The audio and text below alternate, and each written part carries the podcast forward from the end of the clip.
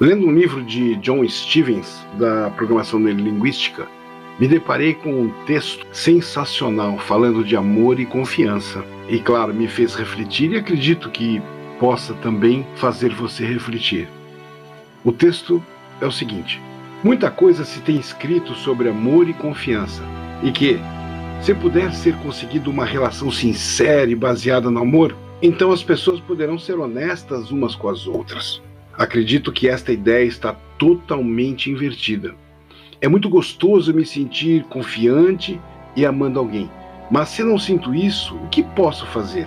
Confiança e amor são minhas reações de sentimentos em relação a outra pessoa, e essas reações não podem ser fabricadas. Ou sinto o amor ou não sinto. Toda a ênfase na confiança e no amor resulta de muitas pessoas fingirem sentir confiança e amor. Por quê? Porque é saudável e traz aproximação, honestidade, etc., acrescentando uma nova área de falsidade e desonestidade ao comportamento. Honestidade, entretanto, é um comportamento, algo que posso escolher ou não. Não posso me decidir a amar e confiar, mas posso decidir pessoalmente ser honesto ou não. E quando escolho ser realmente honesto e dizer o que experiencio e sinto, estou mostrando que realmente se pode confiar em mim. Para fazer isso, preciso ser honesto comigo mesmo, entrar em contato com o meu experienciar e assumir responsabilidade por ele, manifestando-o como experiência minha. Este é o único tipo de comportamento que pode trazer uma relação de confiança. Confiança é a minha resposta a uma pessoa na qual sei que posso acreditar.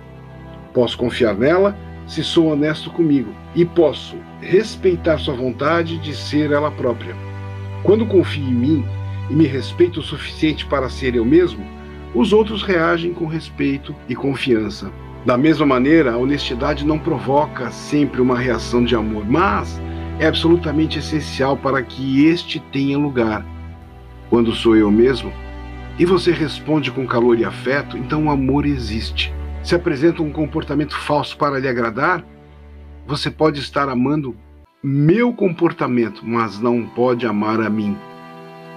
Vou repetir. Se faço cálculos e apresento um comportamento falso só para lhe agradar, você pode estar amando meu comportamento, mas não pode amar a mim. Por quê? Porque ocultei minha existência real atrás deste comportamento artificial. Mesmo se o amor for uma resposta ao seu comportamento falso, não poderei receber o seu amor. Este é a modificação pelo fato de eu saber que o amor é para a imagem que criei e não para mim. Preciso estar constantemente em alerta para ter certeza de que mantenho a minha imagem, para que o amor não desapareça. E me fechei para o seu amor. Sentir-me-ei solitário e não amado. E tentarei desesperadamente manipular ainda mais a você e a mim para receber este amor.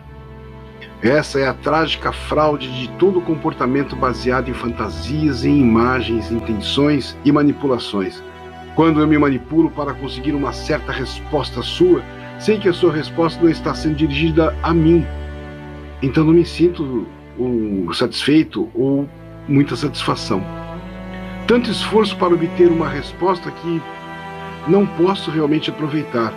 Quando, ao contrário, sou honesto comigo mesmo e você reage a mim tal como sou no momento, posso conhecê-lo e obter a satisfação de estar me relacionando com você. Este relacionamento honesto não é sempre alegre e agradável, às vezes é triste e bravo, mas, mas é sempre real, sólido e vivo. Comunicação é algo muito simples em termos de consciência. Tenho que estar consciente da minha própria experiência, ser capaz de desejar tornar você consciente dela. Preciso enviar mensagens claras a respeito da minha consciência, das minhas experiências, dos meus sentimentos, das minhas necessidades. Preciso também estar consciente das mensagens que você manda, estar aberto para receber a expressão da sua consciência. Uma boa comunicação é necessária porque as outras pessoas muitas vezes são importantes para me ajudar a satisfazer minhas necessidades e desejos. Outras pessoas são fonte de grandes alegrias e experiências boas, e outras ainda das necessidades orgânicas e básicas, tal como comida, abrigo, etc. Quando você e eu estamos realmente em contato com o nosso experienciar, nós o manifestamos diretamente e não há problema de comunicação. Estes aparecem quando usamos palavras com propósitos que não sejam a comunicação clara da consciência.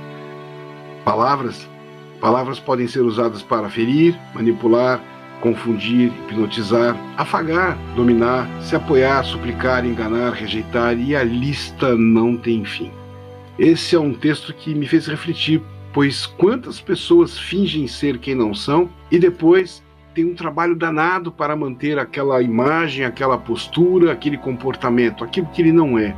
E claro, lá na frente é muito provável que as pessoas vão se ferir. Quem está tendo o comportamento e aquela pessoa que está sendo enganada. E quando a outra pessoa ama o comportamento que nós estamos fingindo e não nos ama, aí tem problema. Aí é onde vai provavelmente ter os conflitos. Um texto simples, porém com muita reflexão. Abraço.